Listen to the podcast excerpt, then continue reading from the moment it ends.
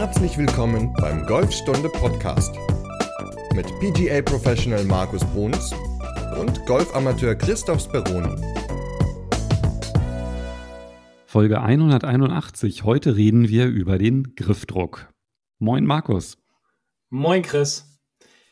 Ich sag's gleich zu Anfang, es ist ein spannendes, wirklich ein spannendes Thema und Vielleicht erreichen uns auch nach dieser Folge einige Mails oder WhatsApp dazu. Das wäre natürlich auch cool.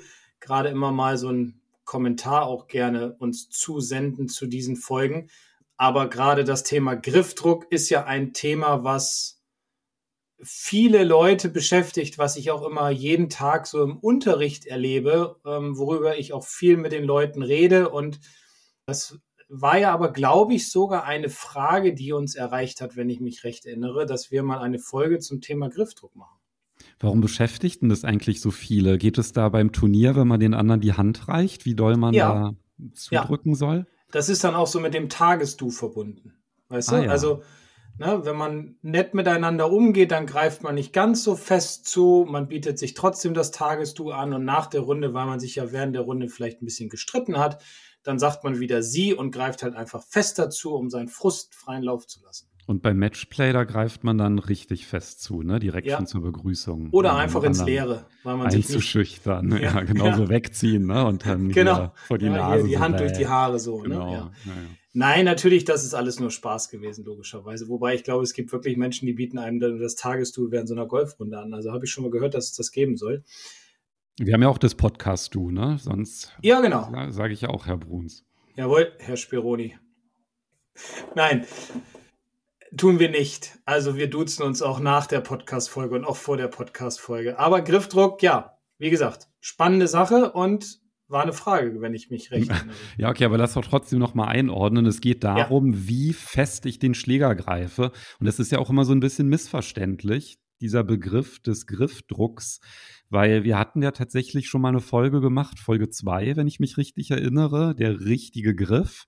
Und da reden wir dann auch immer von einem zu starken oder zu schwachen Griff, aber das meint ja was anderes, ne? Ja, zu stark oder zu schwach ist natürlich nicht damit gemeint, wie fest ich den Schläger greife, sondern in welcher Position am Griff ich meine Hände habe. Also zu stark wäre zum Beispiel für den Rechtshänder wenn die linke Hand zu weit nach rechts gedreht ist und ich drei bis vier Knöchel sehe, also ab dem Zeigefinger gezählt, und zu schwach wäre dann auch wieder für den Rechtshänder gesprochen, wenn die linke Hand zu weit nach links gedreht wäre und ich zum Beispiel nur einen oder keinen Knöchel sehe. Das sind halt die beiden Unterschiede. Damit ist aber nicht der Griff Druck gemeint. Und genau dazu hat uns ja auch die E-Mail vom Wolfgang erreicht weil der wollte mal ganz gerne, dass wir beide über den Griffdruck diskutieren. Weil er hat halt geschrieben, dass zwar als Reaktion auf dein Video war das, was mal vor ein paar das vor zwei Monaten ungefähr online gegangen ist, nämlich weiterschlagen mit dem, mit dem Driver, vier Faktoren für mehr Schlagweite. Das Video, das verlinke ich auch nochmal in der Podcast-Beschreibung. Und da hast du dann so einen Tipp gegeben, wie fest oder nicht fest man den Griff greifen sollte. Und da meinte er, na, er hat aber auch andere Aussagen gehört, nämlich, dass die Pros ja total fest eigentlich den Schläger greifen, weil die halt so viel Griff, ähm, muskuläre Kraft und damit ähm, einen höheren Griffdruck erzeugen können. Und wenn man halt so diesen Griffdruck der Pros mit dem Griffdruck eines Amateurs vergleichen würde, dass es eigentlich so ist, dass die ähm, Pros halt viel, viel fester greifen als ein Amateur. Und du hattest halt in dem Video gesagt, dass man halt den Schläger nicht zu fest greifen soll. Und da ja, würde halt gerne mal ein bisschen mehr Details wissen. Im Grunde hast du es ja eigentlich schon beantwortet, das Thema. Der Unterschied zwischen Profi und Amateur, also dem, ich sag jetzt mal normalen Club-Amateur, ohne es böse zu meinen, den, den wir halt zu 90, 95 Prozent auf unseren Anlagen haben. Und der Profi, da ist der Unterschied die muskuläre Kraft, die der Profi ja tagtäglich trainiert der trainiert ja den Griffdruck, der trainiert seine Unterarme, seine Oberarme, seine Handgelenke, seine Hände, um halt mehr Power in den Schwung hineinlegen zu können. Und das ist ja auch immer das Thema. was ich auch ganz oft habe, so als Diskussion im Unterricht, warum kann ich den Ball nicht so weit schlagen wie ein Profi? Warum kann ich nicht dies? Warum kann ich nicht das? Der Profi kann das doch. Das habe ich doch im Fernsehen gesehen. Und genau das ist ja der Unterschied. Profi, Amateur. Ja, also muss man natürlich immer überlegen, für wen habe ich jetzt so dieses Video gemacht oder für wen oder wen spreche ich jetzt primär an? Und das sind ja nun mal die Amateure, ähm, die ich mit diesen Videos anspreche. Und deswegen habe ich dazu auch eine etwas andere Idee als vielleicht welche, die komplett diesen Griffdruck immer messen, die sagen, ja, der Profi greift fester als ein Amateur, ja, weil er natürlich auch, wie gesagt, seinen Körper darauf trainiert. Und es gibt, ich sag mal, eine Handvoll Amateure, die wirklich das vielleicht auch können, also zumindest bei uns im Club, dann kann der Griffdruck vielleicht ein bisschen höher sein, weil die aber auch ihren Körper so trainieren, dass sie sagen, okay, dadurch kann ich fester greifen oder habe mehr Stabilität oder sonstiges. Aber das ist ja sowieso noch so ein Thema, was ja im Grunde viel zu kurz kommt, ist immer dieses, dieses typische Thema der Fitness, des, der Stabilität und so weiter. Das ist aber eine, ja, ist ja was ganz, ganz anderes. Deswegen darf man das eigentlich gar nicht so sehr vergleichen. Ja, ich glaube, die Frage ist ja immer, woher man kommt. Und genau. du machst ja auch ganz oft die Beobachtung, dass bei Amateuren der Griffdruck viel zu fest, also zu stark ist. Also jetzt nicht stark im Sinne von, du weißt schon, ja. sondern dass der, ich beschreibe es mal wie eine Zahnpastatube. Ja, also wenn der Griff eine Zahnpastatube wäre, dann ist es so, dass in der Ansprechposition diese Tube leer wäre bei vielen Amateuren. ja. Und das ist ja dann eigentlich dann schon widersprüchlich, weil du hast ja gerade gesagt, ja, die Pros, die haben richtig viel Kraft, die haben dann auch einen festen Griffdruck. Und dann sagst du einem Amateur, na jetzt greif mal nicht so fest. Das ist ja jetzt erstmal verwirrend im ersten Moment. Ja, definitiv. Aber der Amateur trainiert halt seinen Körper nicht auf das, was da dann kommt. Nee, ich glaube, das liegt vor allem auch daran, weil ja noch eine andere Dimension mit ins Spiel kommt. Und zwar der Griffdruck ist bei Pros ja nicht durchgängig gleich. Nein, nein, er ist ja im Ansprechen ja immer noch geringer als dann später im Treffmoment. Genau, also im Treffmoment ist der Griffdruck maximal. Da wäre die Tube leer. Ne? Also genau. Genau, Weil das, das beschleunigt ja, ja, massiv den Schlägerkopf.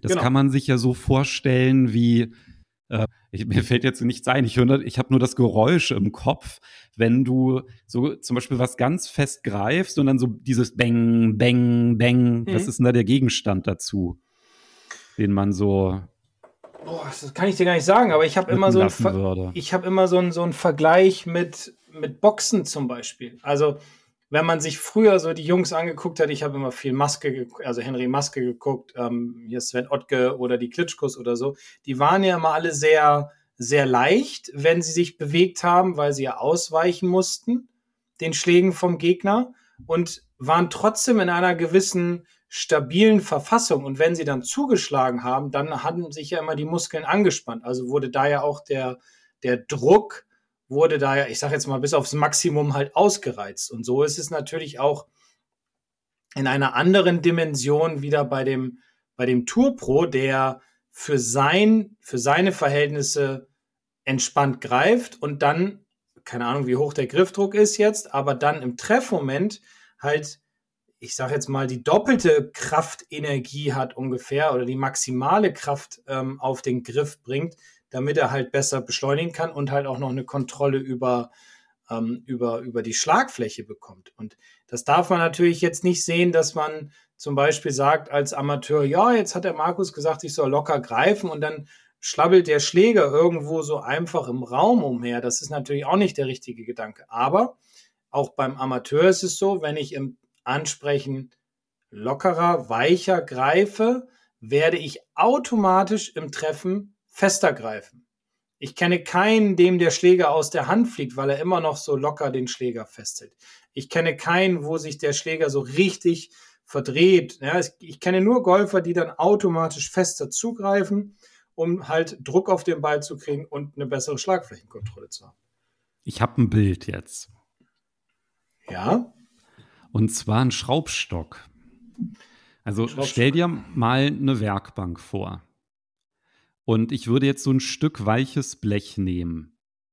Und ich halte das unten so fest, so ganz locker und nimm, versuch dann das obere Ende von dem Blech, was noch so nach oben ragt, so ein bisschen nach hinten zu machen und wenn ich das dann halt so nur ganz wabbelig festhalte, dann fällt sogar vielleicht aus der Hand mhm. und da mhm. passiert gar nichts. Ja. Und wenn ich das jetzt aber in einen Schraubstock reinspanne, das Ganze, maximal, mhm. Mhm. und ich bewege dann das obere Ende, dann macht mhm. es genau dieses Dräng. Ach so, weil es dann wieder so zurückvibriert. Ja, ja, ja, ja genau. ganz genau. Genau, du baust halt Spannung auf, lässt es los und machst Bing. Ja, ja, ich weiß. so genau. Und das ist ja eigentlich genau das, was im Golfschwung im Treffmoment ein Stück weit passiert, weil wenn die Pros im Treffmoment die Zahnpastatube komplett auspressen, weil sie halt auf einmal den Griffdruck verdoppeln, dann arbeitet natürlich der Schaft auch maximal, ne? Und das mhm. erhöht die Schlägerkopfgeschwindigkeit. Mhm. Genau. Jetzt müsste man sich mal vorstellen, der Pro würde sofort mit diesem Griffdruck, den er im Impact hat, an den Ball gehen. Dann kann der ja gar nicht ausholen. Nee, weil ja die ganzen ähm, Muskeln dann ja alle komplett zu sind. Also ich, ich ist ja komplett ich, verspannt. Der Oberkörper, komplett. die Brustmuskeln, die machen ja dicht. Da ist gar nichts. Naja, ich, ich, weiß nicht, ob ich das Beispiel schon mal genannt habe, aber es ist, wenn, mach mal eine Faust. Wir können das ja mal zusammen machen, auch wenn du in Berlin sitzt und ich hier in meinem Keller in Bremen. Ähm, mach mal die linke Hand eine Faust und spann mal an. Mach mal den Arm gerade und spann mal an. Dann merkst du, wie die Fingerkuppen sich in die Handinnenfläche bohren, wie das Handgelenk fest wird, wie der Unterarm auf Spannung geht, der Oberarm auf Spannung, die Brustmuskulatur, die Schultern oben, die Schulterblätter hinten. Und wenn du jetzt noch den anderen Arm dazu auch noch nach vorne streckst und festhältst und anspannst, dann zieht sich sogar die Brustmuskulatur nochmal richtig zu. Und jetzt versuch mal unter voller Anspannung irgendwie die Arme zu bewegen. Versuch da mal eine gewisse, ich nenne es jetzt mal, Lockerheit hineinzubringen. Das funktioniert ja gar nicht. Das ist so ein Beispiel, was ich halt immer gebe, wenn jemand viel zu fest greift, wenn jemand versucht über etwas, etwas zu, ja, wie soll ich sagen, also wenn er viel zu fest greift, versucht er irgendwas zu kaschieren oder irgendwas zu kontrollieren und das funktioniert halt nicht, weil er ja dann nochmal noch mal stärker greift, wenn er zupackt, also wenn er, wenn er den Ball trifft. Und das bringt den Ball halt nicht nach vorne, weil kein Peitscheneffekt entstehen kann. Ja, ich war jetzt ja sehr gehorsam und habe die Faust gemacht, so wie du es okay. beschrieben hast. Und da merkt man natürlich genau das, was du beschrieben hast. Ja, alles wird fest, der Unterarm wird fest und die Brustmuskeln werden fest und so weiter. Da kann man sich ja schon ganz gut vorstellen, dass man sich da jetzt nicht unbedingt toll drehen kann oder ausholen kann. Genau. Und wenn du jetzt aber mal diese ganz feste Faust machst, versuch mal dein Handgelenk anzuwinkeln. Geht gar nicht. Ja, mini, minimal. Ja, also, minimal. Aber lass dann mal los, dass du mal ja. die, den Griffdruck wegmachst und dann winkel mal an und dann merkst du, ach, jetzt ist wieder ja, Bewegung drin. Ja, klar. So. Und naja, was passiert denn, wenn ich mit dem maximalen Griffdruck am Ball stehe? Und deswegen kann man das eigentlich komplett jetzt rausnehmen, egal wie der individuelle Griffdruck ist, der maximale, ob der fünfmal so stark ist oder ob das ein Luschi-Griff ist. Wenn ich einfach mit diesem maximalen Griffdruck an den Ball gehe, kann ich mich nicht bewegen und ich kann den Schläger nicht beschleunigen, ich kann und ein Lag kann ich erst recht nicht aufbauen. Ja, also das ist dann alles andere als Schlägerkopfbeschleunigung, was da passiert. Das, das, das ist gar keine Beschleunigung. ja, also du hast es, du hast es wunderbar erklärt im Grunde, dass es einfach nicht möglich ist, wenn ich fest greife, den Schläger zu beschleunigen, weil dann ja irgendwann nochmal so eine Maximalkraft kommt, so Maximalgriffdruck, der wiederum ja, mir nicht hilft, den Schläger zu beschleunigen. Genau, deswegen der absolute Vergleich. Also würde ich das jetzt messen, ne, wie stark ist die Kraft, die entsteht, und ich vergleiche jetzt die Werte vom Amateur mit einem Pro, dann sehe ich, oh, der Pro, der greift ja viel fester ähm, in der Ansprechposition, deswegen muss ich diesen gleichen Wert. Nee, es geht um den relativen Griffdruck und der sollte maximal locker sein im mhm. Ansprechen. Genau, um dann halt im Treffen, wie gesagt, unbewusst maximal stark fest oder sein. fest zu sein. Genau. genau. Aber genau. das ist natürlich sehr anspruchsvoll, ähm, diese Varianz hinzubekommen. Ich glaube, das ist jetzt auch nichts, was ein Anfänger anstreben sollte. Ein Anfänger ist eigentlich ganz gut beraten, dass der einfach halt versucht, den Griffdruck in der Ansprechposition locker zu lassen, weil ansonsten halt ja, die Bewegung einfach gar nicht hinbekommt. Und wenn der dann ähnlich locker ist im Treffmoment, ist egal. Das wird dann irgendwann schon automatisch dann halt kommen. Ja, wobei das, ich glaube, das ist halt ganz natürlich, dass man dann halt einfach ein bisschen fester greift im Treffmoment. Ja, auf jeden Fall. Das, ja, das passiert ganz instinktiv. Ja. Aber was natürlich eine schlechte Ausgangsposition ist, wenn der Griffdruck einfach maximal ist. Das ist das, was du beobachtest. Und dementsprechend ist das ein Punkt, auf den man achten muss. Und was gibst denn du da eigentlich immer so für Tipps, dass man diesen Griffdruck ein bisschen stärker ins Bewusstsein bringt? Weil viele haben das ja gar nicht auf dem Schirm. Die machen sich ja gar keine Gedanken drüber, ne? wenn ja. die am Ball stehen. Also ich gehe zum Beispiel oft dann mit den Spielern pitchen oder chippen. Weil da sehe ich das auch immer, weil durch einen zu festen Griffdruck kann beim, bleiben wir mal beim Pitchen, kann zum Beispiel der Bounce nicht mehr richtig arbeiten. Der, die Ausholbewegung wird häufig zu kurz. Man kann nicht mehr winkeln, wie du gesagt hast, und man kann den Schläger nicht mehr, ja, nicht mehr über den Boden wischen. Ich nenne es immer jetzt mal wischen, dass der Bounce halt, wie gesagt, besser arbeitet. Man hackt zu sehr in den Boden hinein. Man bekommt einfach keine Kontrolle über den Schläger, also auch nicht über den Ball, also auch nicht über den Treffmoment und dementsprechend auch nicht über die Längenkontrolle und Richtungskontrolle. Das Thema ist halt beim Pitchen, dass ich dem Spieler dann immer versuche, zwei Dinge mit auf den Weg zu geben. Einmal, dass er versucht, jetzt als, Link, als Rechtshänder mal mit seiner rechten Hand einfach mal ein paar Schwünge zu machen. Mal dieses Gefühl zu entwickeln, ohne Ball erstmal, dieses Gefühl zu entwickeln, wie der Schlägerkopf eigentlich arbeitet, wenn ich den nur mit einer Hand ganz entspannt festhalte. So, ich mache das dann immer vor, ich stecke meine linke Hand in die Hosentasche oder nehme sie auf den Rücken und schwinge dann einige Male nur mit rechts und lasse den Schläger für mich arbeiten. Und wenn das der Spieler selbst dann mal ausprobiert, dann merkt er, wie viel besser dieser Schlägerkopf eigentlich für ihn arbeitet oder für sie arbeitet, wie viel besser dieser Schlägerkopf über den Boden gleitet, wie viel weniger der Schlägerkopf vor allem auch im Boden hängen bleibt. Und dann kommt natürlich die vordere Hand, also beim Rechtshänder halt die linke Hand mit zu. Und da muss man sich trotzdem weiterhin auf die rechte konzentrieren, auf dieses Gefühl, der Schlägerkopf macht für mich die Arbeit. Weil wenn ich oben am Ende festhalte, zu festhalte, kann unten wiederum nichts für mich arbeiten. Also muss ich viel aus dem Körper arbeiten. Ich hole, wie gesagt, auch zu kurz aus, gerade beim Pitchen oder Chippen, das führt zu einer extremen Körperkompensation und dementsprechend habe ich schlechte Ballkontakte.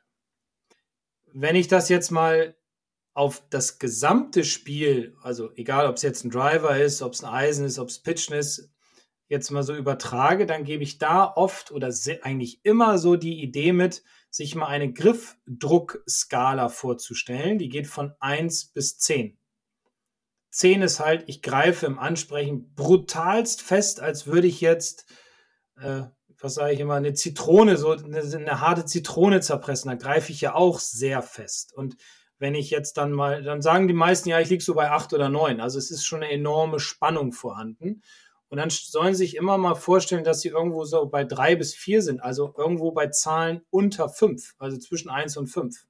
Und das gibt ihnen eigentlich ein ganz gutes Bild, von diesem Gefühl, wie dann auch bei langen Schlägern halt der Schläger für sie arbeitet, weil sie dann selbst merken nach ein paar Schlägen, ich habe jetzt mit Griffstärke 4 zugefasst und komme dann automatisch wieder im Treffmoment in meine maximale Griffstärke.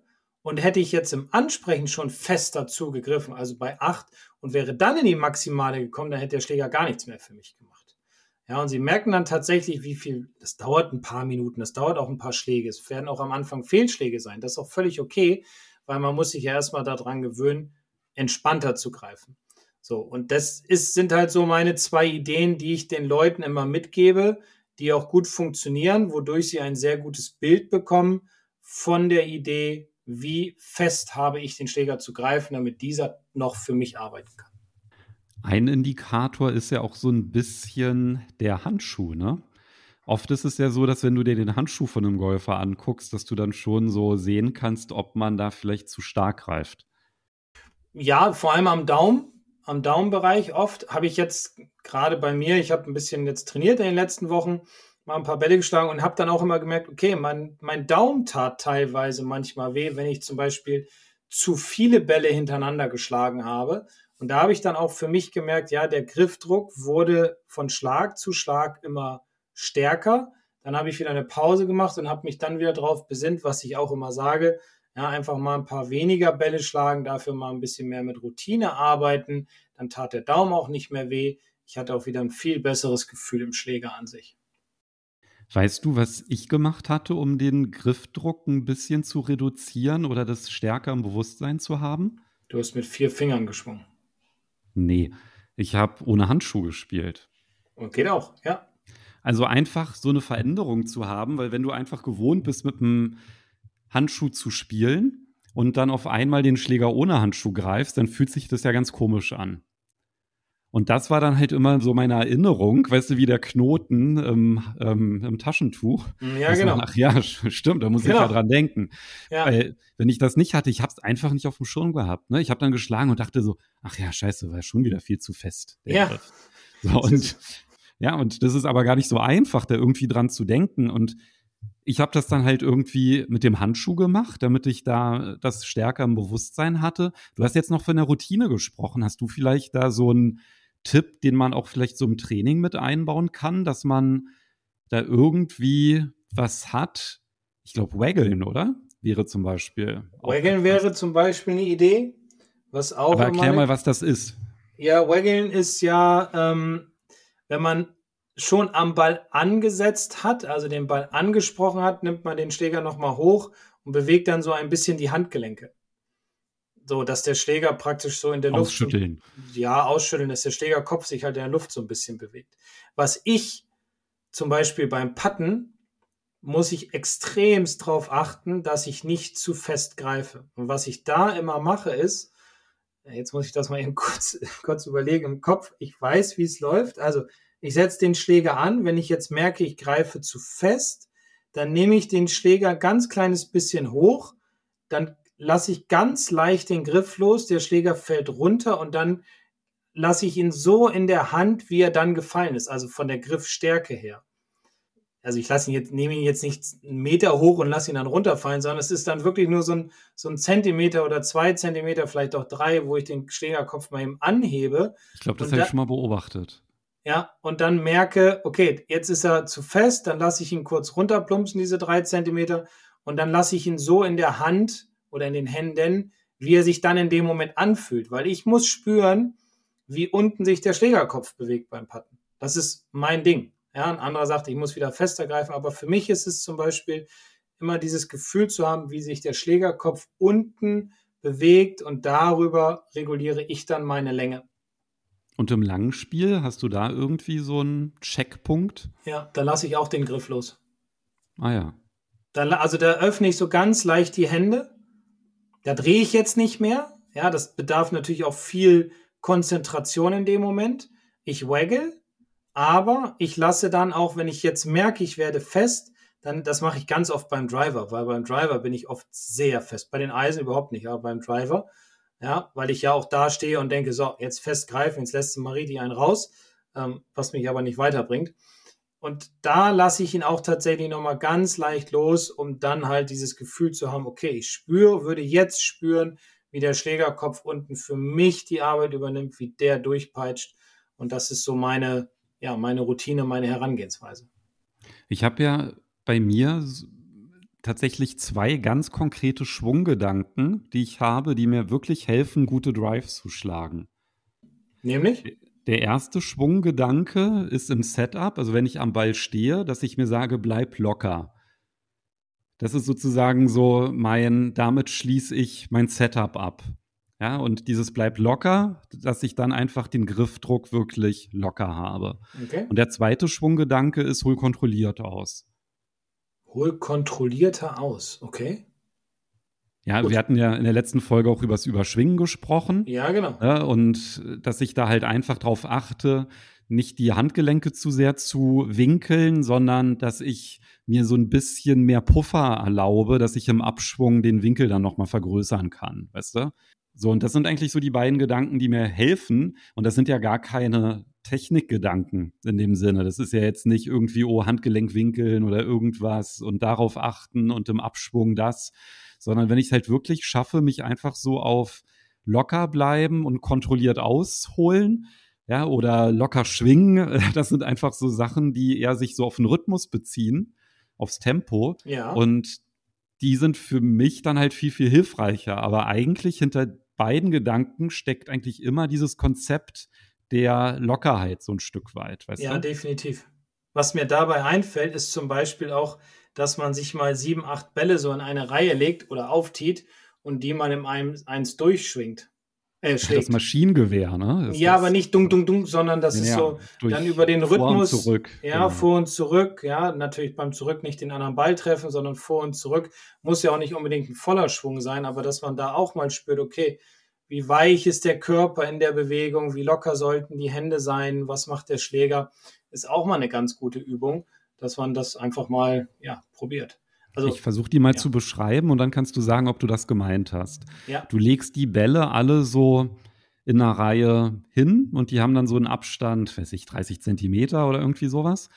Spielst den ersten Ball, schwingst und also ne, machst den Durchschwung und dann holst du neu aus, machst einen Schritt nach vorne und schlägst dann den nächsten Ball. Ja, aber du setzt nicht ab, ne? Also ja, du setzt nicht ab. Du machst es als durchgängige, Bewe durchgängige Bewegung und das ist natürlich auch für die Koordination super, weil das ist ja immer eine ähm, Ausholen, Durchschwingen, Schritt nach vorne, Ausholen, Durchschwingen. Ne? Also, genau.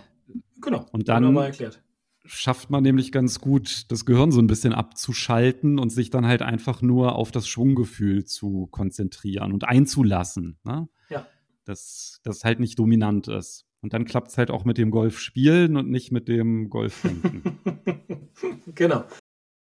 Das sind so meine Ideen zum, zur, zur Griffstärke. Eine Frage hätte ich noch. Ja, gerne. Eine letzte, wenn du keine, keine Tipps mehr weiter hast. Die Tipps, die du jetzt gegeben hast, die waren ja vor allem auf Setup auch so ein Stück weit bezogen.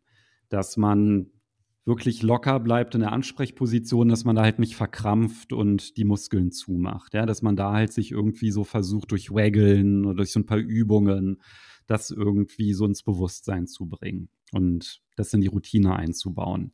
Und du hattest aber vorhin trotzdem bei deinen Erklärungen so ein bisschen über die Dynamik des Griffdrucks auch gesprochen. Also, dass ich locker anfange, aber dann im Treffmoment fest werde.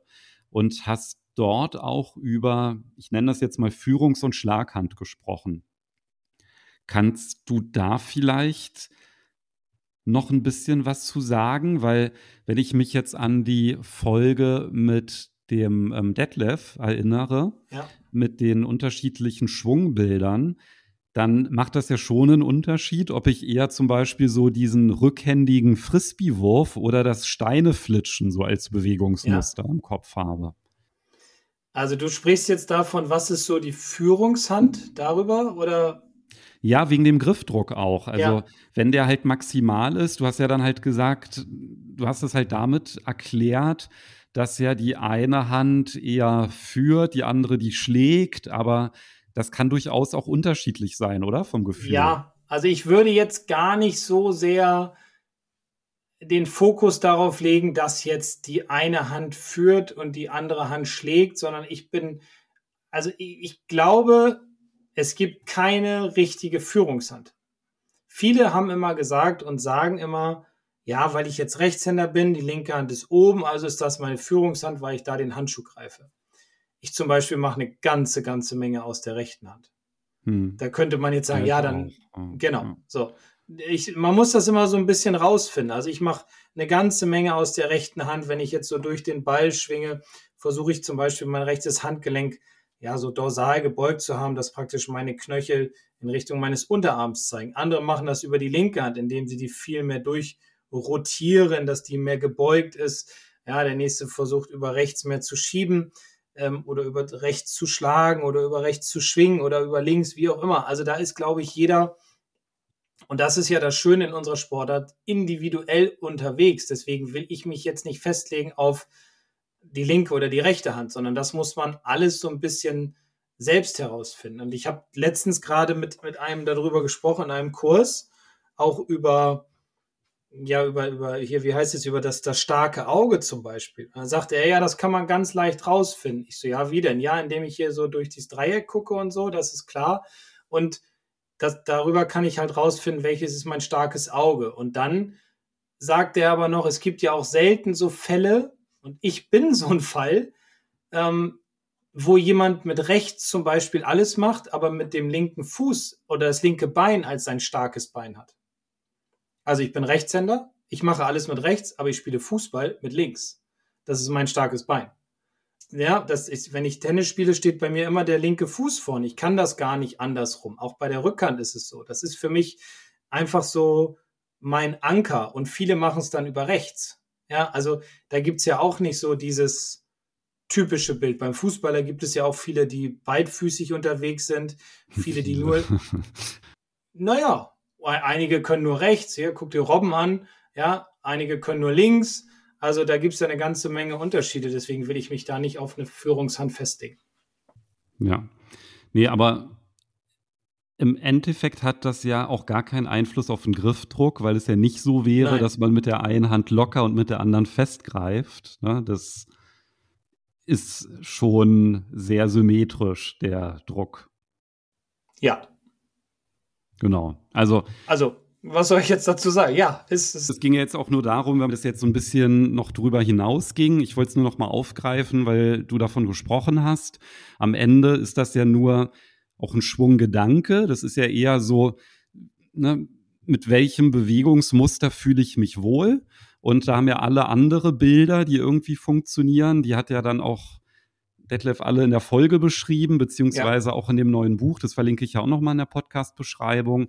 Aber auf den Griffdruck hat das erstmal keine Auswirkung.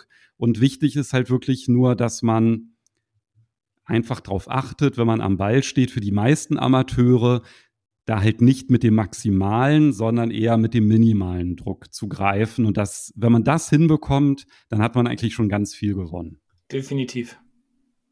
Man braucht nicht über eine Zahnpastatube oder sowas nachdenken, sondern so dieses Gefühl entwickeln ist da viel, viel wertvoller. Ja, aber man kann mit einer Zahnpastatube natürlich üben für das richtige Gefühl. Ne? Ja. Das, man könnte jetzt zum Beispiel damit mal schwingen und mal gucken, ja. was dann. Ah, ja. Aber dann Idee. vielleicht vorsichtshalber den Deckel zulassen. Ne? Ja. genau. Beim Zähneputzen dann immer, ne? So einmal, ja. ja. zu viel drauf auf der Zahnbürste. Genau, die Übung für zu Hause. Ja. Okay, aber dann glaube ich, dass wir für das Thema, für, ja Gott, ey, ist schon spät. Also beim Thema Griffdruck haben wir jetzt, glaube ich, über alle Facetten gesprochen und dann würde mich natürlich interessieren, was das Thema von Folge 182 sein wird ein ziemlich aktuelles Thema, auch so wie der Griffdruck ist ja auch aktuell. Und zwar geht es darum, wie spiele ich einen Golfplatz bei Trockenheit? Und da es ja gerade sehr trocken ist, ja, also wenig Regen gefallen ist in den letzten Wochen, Monaten, haben wir vermutlich überall damit zu kämpfen. Und da ist mir in den letzten Wochen doch eine ganze, ganze Menge aufgefallen. Und darüber, ja, können wir dann gerne in 182 sprechen. Folge also harte Fairways, kahle Stellen und so. Ja, also was, genau. Okay, dann hören wir uns nächste Woche wieder. Alles klar, bis nächste Woche. Bis dann, tschüss.